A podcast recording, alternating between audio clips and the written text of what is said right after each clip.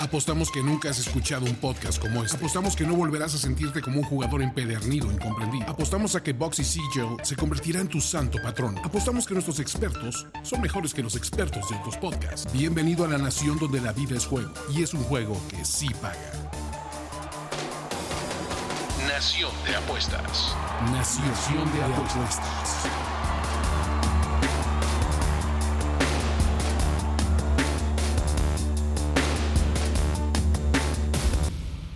Señoras y señores, amigos ciudadanos de esta bonita nación, les damos la bienvenida al episodio 48 de Nación de Apuestas, su podcast favorito del mundo de las apuestas, porque sí, no descansamos, respetando el distanciamiento social y desde casa, quedándonos en casa como, como dictan las buenas costumbres, pero Andrés y yo aquí estamos porque no nos vamos a dejar sin platicar un poquito del mundo de las apuestas. ¿Cómo estás, querido Andrés?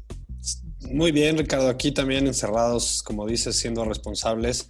Si no me equivoco, este es el episodio 48 ya. Sí. Nación de apuestas, ya Nación de apuestas. Ya de qué hablar, ahí vamos creciendo. Ya, por favor, apóyenos también en nuestra página de YouTube. Estamos posteando, estamos tratando de postear también diferente tipo de contenido, algo más express, algo más light. Eh, hablamos, eh, ¿qué fue? Ayer subimos un video de historias y anécdotas de apostadores, históricas y propias. Eh, estamos también en Facebook, estamos en Instagram, como que tratando de, de, de, crecer lo más posible, sobre todo con esta situación, ¿no? Ricardo. Sí.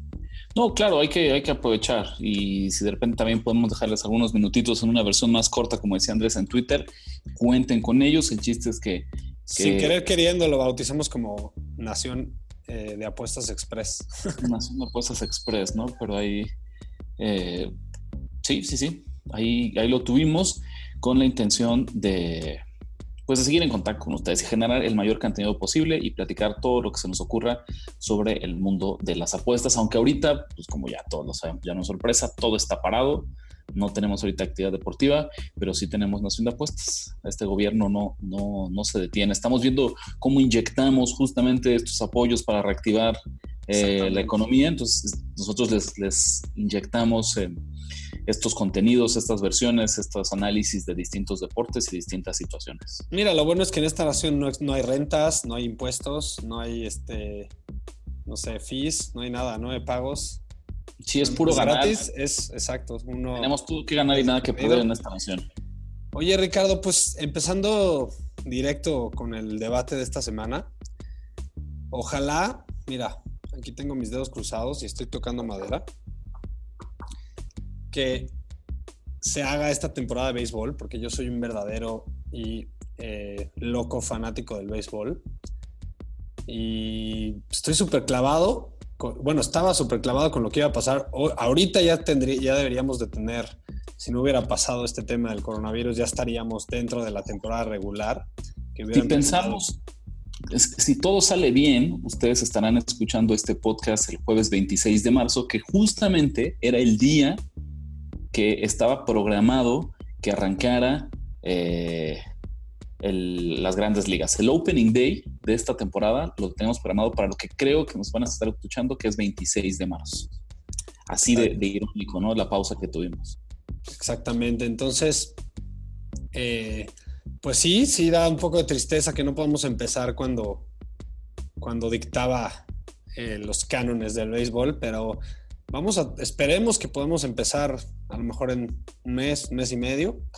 Eh, y, por eso tomamos esta, esta vez, este programa, este episodio, como para hablar un poquito de, de cómo ves el panorama de la MLB, eh, qué equipos te gustan, qué equipos no te gustan, qué equipos ves mejor después de esta off-season.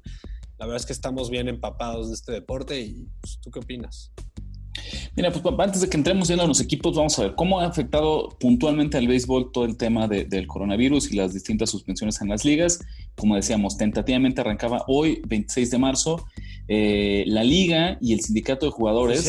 oficialmente, no tentativamente. La liga y el sindicato de jugadores, además de lo que digan las autoridades de salud, no solo en Estados Unidos, sino en el mundo, eh, están pronosticando que no hay forma en el que el béisbol arranque antes de junio. Ese es como, como un poco el escenario actual. Se manejan varias versiones, se maneja la opción de jugar una temporada corta, o sea, no con el total de, de, partidos que tiene una temporada normal. 162. En vez de los 162, saquen de buscar una temporada corta, buscar una temporada con muchos juegos de doble, de double header, de doble jornada, doble cartelera, lo cual es bastante común en el mundo del béisbol. Sin embargo, es una cosa jugar una doble cartelera a la semana y otra tener que jugarla, yo creo que tres o cuatro veces para llegar a este número total, total de partidos. Correcto, yo. Perdón. No, no, adelante, adelante. Creo que si, si decidieran bajar la cantidad de partidos de 162, no sé, a 120, 115, creo que sería algo bueno. Yo creo que es algo que le falta al, béisbol. Eh, no, no ha sabido adaptarse a este mundo nuevo de millennials y de, y de ¿cómo se llama la nueva generación? Este, centennials. Ajá. Centennials, que el, el span de atención es mucho más corto. Y entonces, este, yo creo que lo que tiene la NFL, que es por lo que es tan exitosa, es que tiene urgencia, urgency, de que un partido ganado, uno perdido puede ser toda la diferencia. A diferencia de eso, el béisbol es mucho más tranquilo. Como equipo la ves diferente, puedes perder un partido, puedes perder dos seguidos, inclusive tres seguidos, no pasa nada. Si luego puedes ligar una racha de cinco ganados en seis o cinco ganados en siete y ya con eso sigues en, eh, pues hacia arriba, ¿no? En crecimiento y tienes muchas posibilidades de entrar. El que, el que entra a playoffs normalmente gana, ¿qué, Ricardo? ¿85, 80 para arriba? A veces sí, bueno, aunque últimamente ya no ha sido nada descabellado que se acerque mucho a los 100 partidos el, la cuota para llegar a playoffs pensando... es claro, es que un equipo gane 100, eh, es normalmente uno al año lo hace. Sí, es cierto. A veces ninguno. Eh, este, por ejemplo, el over-under de Yankees y Dodgers eh, está en 103, 104 por ahí. Y que son los favoritos de cada una de las distintas ligas. Que ya hablaremos ahorita de los momios. De Andrés, yo te preguntaría, ¿cuál sería la cantidad mínima de juegos que podría tener una temporada de béisbol para que tú, como aficionado de las apuestas, como analista deportivo, eh, disfrutaras? ¿Cuál es, ¿Cuánto es lo menos que tenemos que tener para que valga la pena tener una, una temporada, aunque sea en su versión reducida? Yo creo que 100. Ok. Yo creo que 100 porque le da este, yo creo que te digo, podría ser hasta algo bueno, creo que podría ser un buen experimento para la MB, darle un poco más de, urgencia a los partidos, que valga más cada partido. Es como, como lo que decimos de, de, los puntos en los totales, ¿no? Eh, mientras, más baja, bajo un total, pues más, más vale cada punto y aquí aplica igual si son 100 partidos, pues cada partido vale un poco más, va a estar mejor jugado, le van a echar más ganas y además el, último tercio de la temporada va a ser mucho más espectacular, no tengo duda, va a haber más equipos involucrados en, chances de llegar a playoffs. Sí, estaríamos hablando de una reducción más o menos como del 39, 38% de los partidos, o sea, poquito más de, de una tercera parte del total del calendario me sonaría también como por el límite. Uno de los problemas que tiene el béisbol, y es una realidad, es que por un tema de clima no podríamos extender demasiado la temporada. Me parece a mí mucho más viable acortarla. Podríamos llegar tal vez a noviembre, pero hasta todavía sería ya el límite. Se maneja también esto, ¿no? Que si extiendes la temporada y entonces juegas la Serie Mundial o en un, campo neutro, ya sea en un estadio, en un domo, donde las condiciones climatológicas son controladas, o en una ciudad con un clima más cálido. Pero pues eso le quitaría mucho la magia de, local y el visitante, que creo que es indispensable en la postemporada de grandes ligas. Pero ahora sí, nos contabas, así está el panorama pensando en que se reanude y pensando en, lo que tengamos, ¿cómo viste el periodo de agencia libre? ¿Quiénes arrancarían como favoritos en la Major League Baseball si la temporada arrancara el día de hoy como estaba pronosticado? Mira, eh, hay dos equipos que están, eh, yo creo que tres pisos arriba de los demás. Los dicen los momios. Les voy a leer ahorita los primeros 10 equipos en cuanto a momios en las futuras, que si quieres un poquito más adelante ya platicamos de si hay valor en alguno o no. Los Yankees y los Dodgers son los que están arriba de los demás. Claramente son los favoritos. Están en 350 y en 350 cada uno. Mientras los Astros, que ya están en 300, tercer lugar, hablando también de este tema que ha sido muy, muy eh, comentado en, en off-season, que de este tema que hicieron trampa en la Serie Mundial de 2017, eh, robando señales, entre comillas. Eh, usaron un sistema en el que le pegaban a, botes de basura y se metían cosas adentro de los jerseys como para saber qué pichada venía.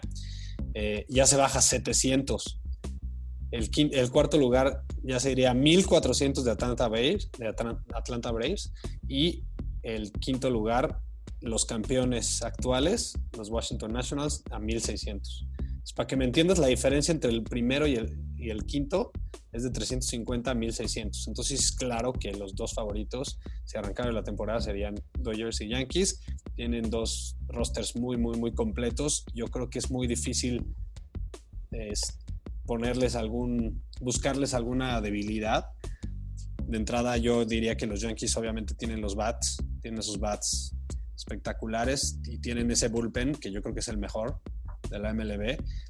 Su eh, rotación eh, iba, a ser una, iba a ser imponente también hasta que perdieron a Severino eh, por Tommy John en el codo.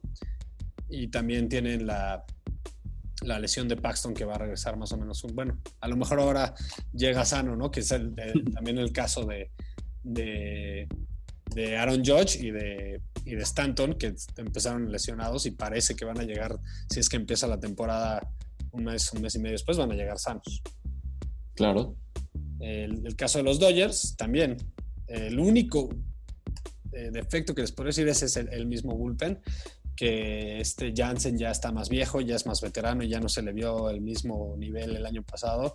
Tienen ahí a Baez, a dos, tres jugadores interesantes, pero podría ser el único, el único defecto, si le quieres llamar, que no lo veo ni siquiera así, pero bueno, de las debilidades, tienen bats, tienen el mejor, yo creo que la mejor rotación de pitchers y de profundidad, sobre todo en, en pitchers iniciales yo creo que el único defecto que tienen eh, los Dodgers, es el único foco rojo que vemos eh, los últimos años es el que viene desde el dugout para mí, con Dave Roberts, ¿no? que se ha mostrado, eh, caray, como un manager que no ha logrado dar ese paso en los momentos difíciles, sí muy bien en la temporada regular y cuando llega la toma de decisiones y hay que manejar el equipo en postemporada, varias decisiones pues vamos a decir, polémicas por lo menos. No tiene corazón Roberts, ¿no? es demasiado eh, fiado de los analytics y eso le costó una serie mundial para mi gusto. Si tienes esa, ese lineup, lo pones, punto. Y me acuerdo que sentó a Bellinger en un partido de, serie mundial, no me acuerdo quién más, Turner.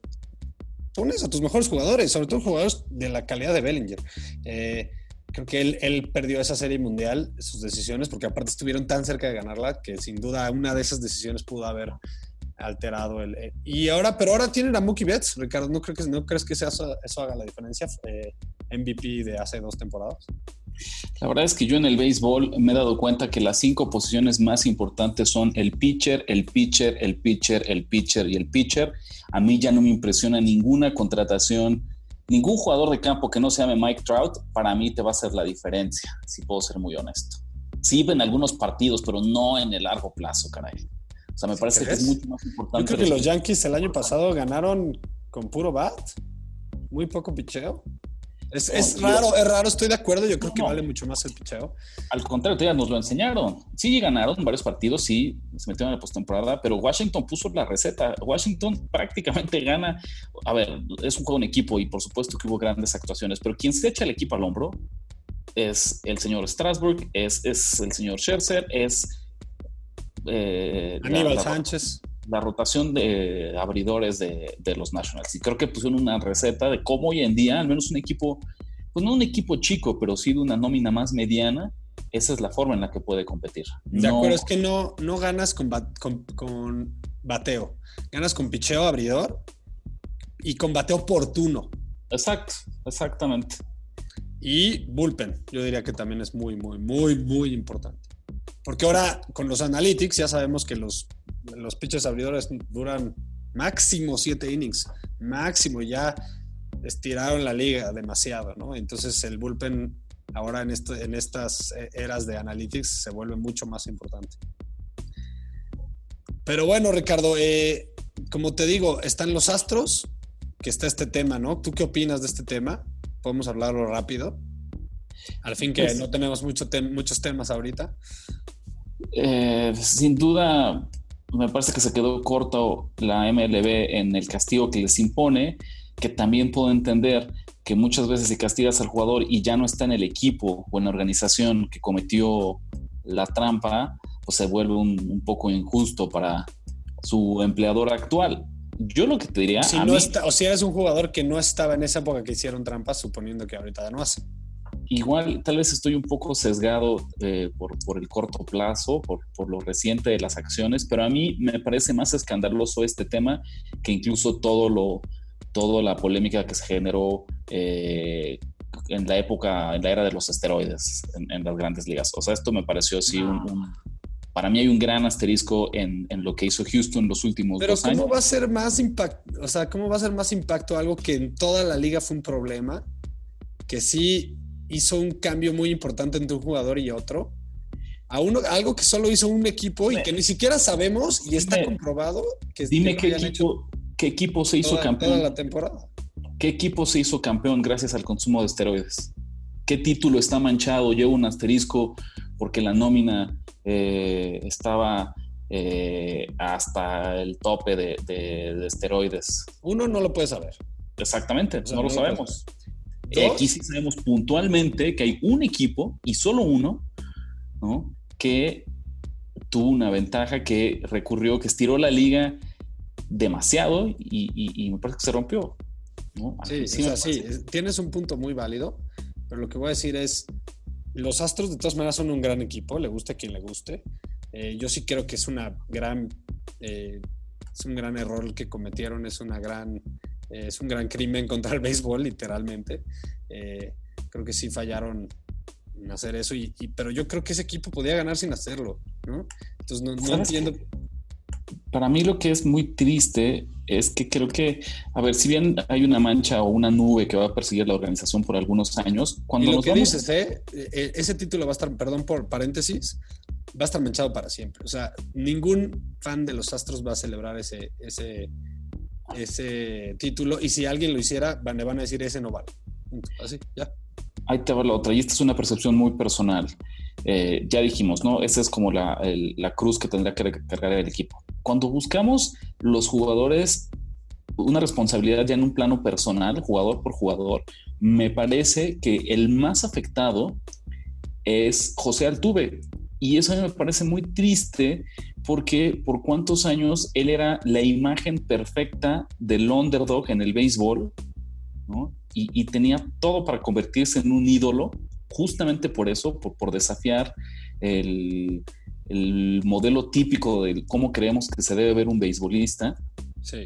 Y me parece que, digo, que en un plano personal, él es el, el, jugador más afectado, el más manchado, el más señalado por todo este tema del robo de las señales. Estoy de acuerdo, pero también eso que le, ya le imprimieron ahí de, ay, son ejemplos de los niños y así, tampoco los niños no son estúpidos, saben que si hicieron trampa no se hace ya. O sea, creo que eso es un poco exagerado, pero sí también que, o sea, al mismo tiempo creo que sí fueron demasiado bajos los, los, castigos, y, pero yo creo que la misma gente, el mismo público típico del béisbol, que de por sí es purista, pero también los que no somos puristas. Claro, eh, claro van a estar suficientemente castigados, como dices, por años próximos y ese título para siempre. ¿Cómo están las futuras? Cerremos este tema. Y si por ahí encuentras algún equipo que te parece que tenga algún valor o que valdría la pena eh, respaldar, eh, pues ahí pensando en alguna unidad por ahí. Mira, te voy a ser muy sincero. Yo nunca he sido mucho de futuras y tu cuate, la verdad es que le aprendí mucho cuando vino al programa. Eh, ¿Cómo se llama? Javier. Javier, tu cuate Javier, le aprendí muchísimo y por lo mismo me puse a estudiar el béisbol, que era la temporada más cercana después de la NFL en cuanto a las que yo sé. Y fíjate que le vi mucho valor a varios equipos. Me queda claro que el, objetivo principal de, apostarle una futura es vamos con a que califiquen. Y después juegas, juegas al revés y ahí ya aseguraste una ganancia. Entonces, le veo mucho, mucho, mucho valor a los, a los Rays, Tampa Bay Rays, con más 2.200. Este, le veo mucho, mucho valor a los, a los Cincinnati Reds con 2.500. Le veo también, me encantan los Brewers. Creo que los Brewers es el equipo más fuerte de esa, de esa conferencia, de esa división, perdón. Eh, y estoy muy seguro que la va a ganar y si no que al menos la va, a, tomar el, el, comodín. Y eso está en 2.800, Ricardo. La verdad es que es un valor increíble. Y si te quieres ir todavía más valor, yo creo que los pitchers jóvenes de los padres vienen, con todo y pueden, pueden ahí de churrazo colarse a un, a un comodín y, y esos están en 4000. ahí están los que veo valor. Mira, justo decíamos, ¿no? Y lo hemos platicado, ¿cuál es la mejor forma de encontrar valor en una futura? Lo dijiste tú bien, no necesariamente es quién creemos que va a ser campeón, sino quién no están pronosticando que califique a playoffs, que avance a playoffs, que pueda ganar su división y ya eso nos va a dar muchas oportunidades y nos va a abrir las puertas de cómo, de cómo eh, sacarle alguna ganancia.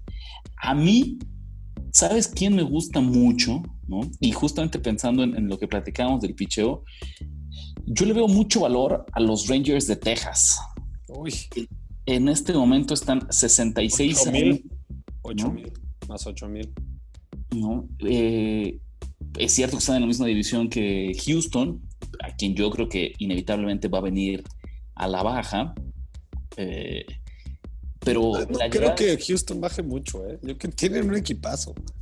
A mí, la llegada de Kyle Gibson, de Corey Kluber y ya tenías ahí a Lance Lynn, pues me parece que de entrada ya tienes tres pitchers que legítimamente. Y Minor, Mike Minor tuvo un temporada. Mike Minor, vamos a que por ahí entre estos cuatro juntes tres que tengan, eh, que definitivamente me parece que están muy por arriba del promedio de un pitcher abridor en grandes ligas. No estoy diciendo que son favoritos al título, ni mucho menos. Lo que estoy diciendo es que me parece muy exagerado que con esta rotación los pongan como el cuarto mejor equipo de la división. Esa es la parte que a mí me sorprende.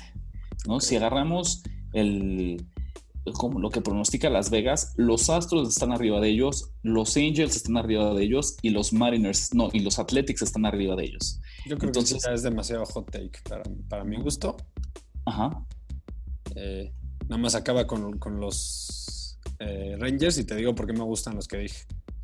Venga, solo es eso, ¿no? Es un equipo que me parece que puede pelear por la división y me lo están dando en el precio del cuarto favorito de la división. Eso me parece una muy buena, muy barato ponerle ahí a Texas una unidad.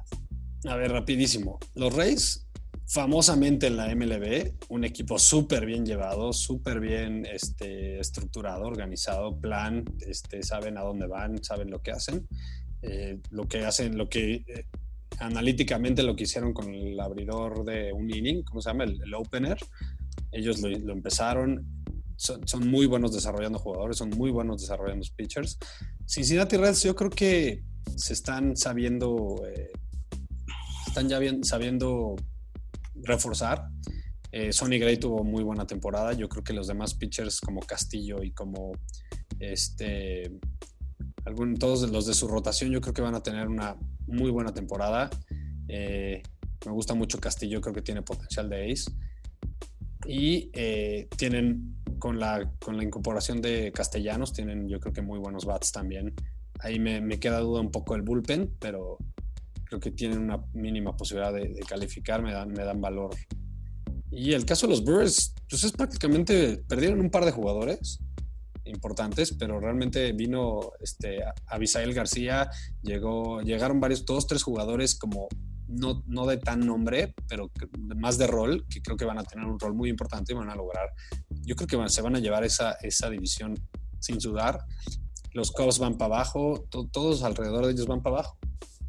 Te voy a decir que es lo único que, que, que no me gusta de, de, tus sugerencias. Y fíjate que yo me quedaría con Cincinnati. El hecho que los dos equipos sean de la misma división prácticamente te va a matar una de esas dos futuras. Sí, no, yo no dije que agarraría todos esos, o sea, escogería uno de esos.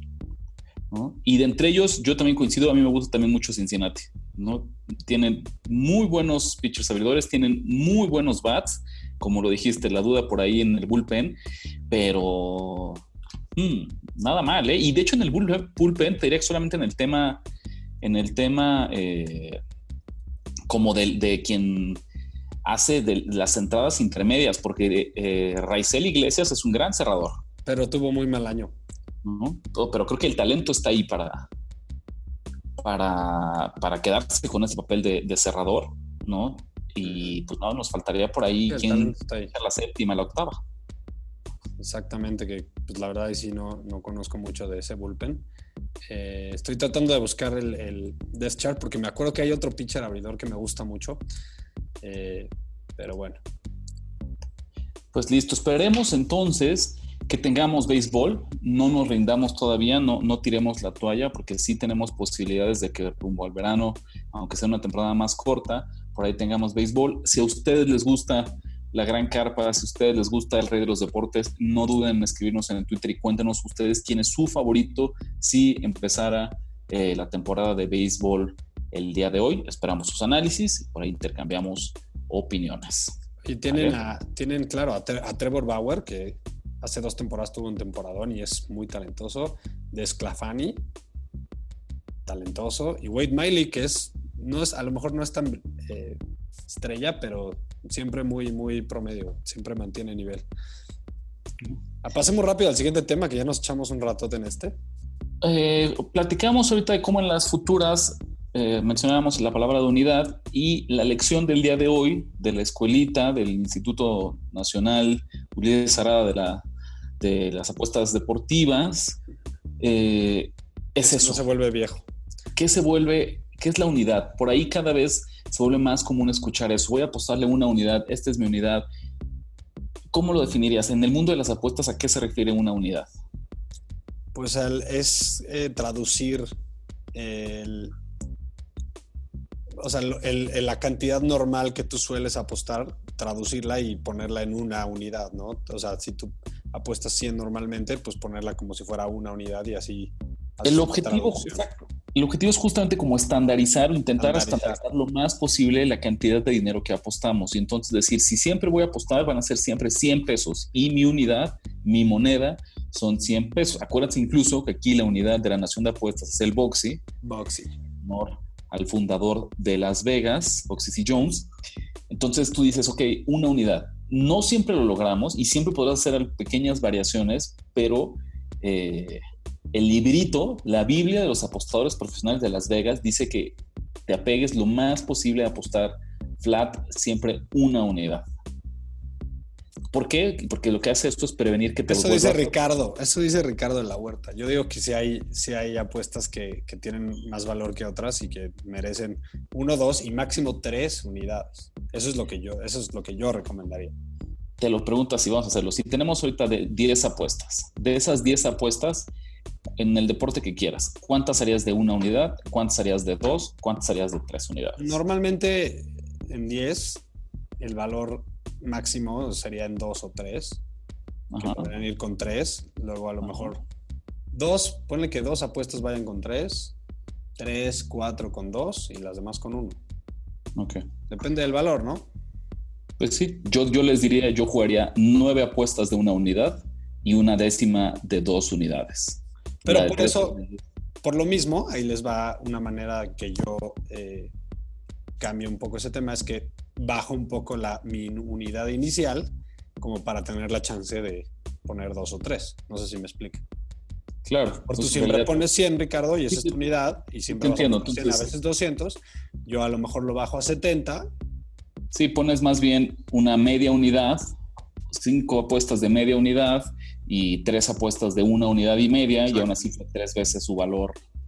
Tú eh, supiste mejor que yo explicarlo de, comparación, ¿no? Pero bueno, ese es el tema de la unidad, que es algo que también es tan básico que a veces se nos olvida y, no todos lo ubican, pero si por ahí ustedes han escuchado este término de la unidad, voy a apostar una unidad, dos unidades, una U, dos U's, a eso se refiere, ¿no? Que también cada vez es más común en los grupos de WhatsApp y de, y de Telegram mencionar eso, que en vez de decirles una, nadie les va a decir qué cantidad de apostar, les van a decir cuántas unidades de un, un bank inicial de 10, de 20, de 100, según sea el caso. puntos. Exactamente. Esa es la unidad. Y para despedirnos, ¿no? Pues la constitución no para, ¿no? La revelación semanal de cada artículo, de los nuevos artículos que tenemos en la, en la constitución, no se para por ninguna cuarentena. La constitución sigue avanzando. Si quieres, eh, yo repito los que llevamos y tú te avientas el, este, el último. Declaras el número 6. Excelente. A ver, espérame un segundo. Lo saco por acá. Eh, artículo 1. Todo ciudadano de esta nación siempre apostará a un número, no a un equipo. Artículo 2. En esta nación no existen apuestas seguras. Artículo 3. Ningún ciudadano de la nación de apuestas jugará, un momio mayor a menos 200. Artículo 4. Siempre jugarás la línea, la mejor línea disponible en todo el mercado. Artículo, digo, ese era el 4, perdón. Artículo 5, nunca forzarás una apuesta. Y artículo 6, adelante Ricardo. Ningún ciudadano de esta nación hará un parlay de más de dos variables. Y este va a ser un artículo muy polémico porque sabemos que hay mucha gente de afuera que les encanta hacer parlays de 3, de 5, de 8.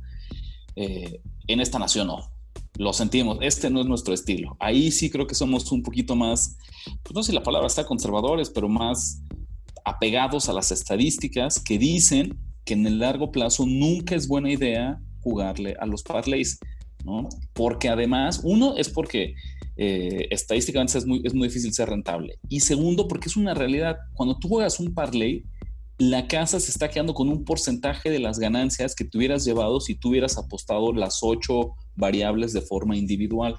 Entonces, como, ¿por qué le vamos a dejar dinero gratis al book solamente porque él nos está administrando, eh, casi casi él nos está armando el Excel, nos dio flojera hacerlo nosotros y entonces metimos ahí las apuestas. Ahora, estadísticamente, en la mayoría de los casos no funciona. Yo quiero traerles un invitado, nada más pueda, y que, es, su estilo de apostar es con parlays.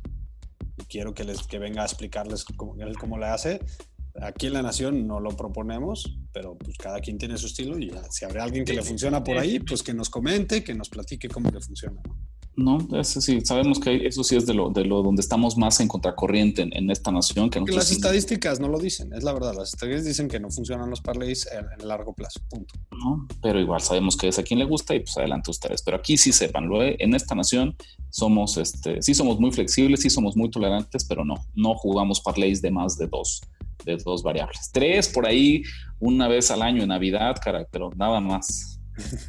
Como para divertirte. Como para divertirte.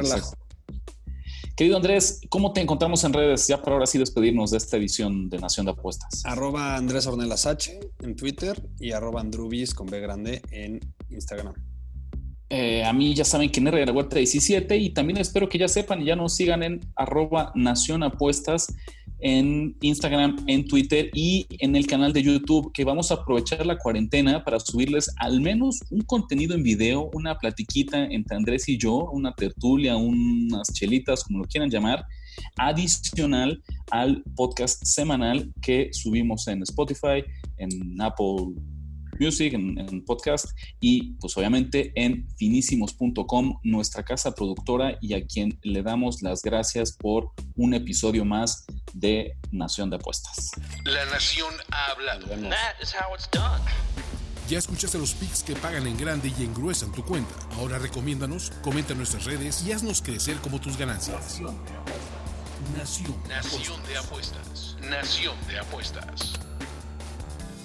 Conducción. Ricardo de la Huerta, Ricardo de la Huerta y Andrés Ornelas. Y Andrés Ornelas. Producción y voz en off, Antonio Semperi. Antonio Semperi. Un podcast de finísimos.com.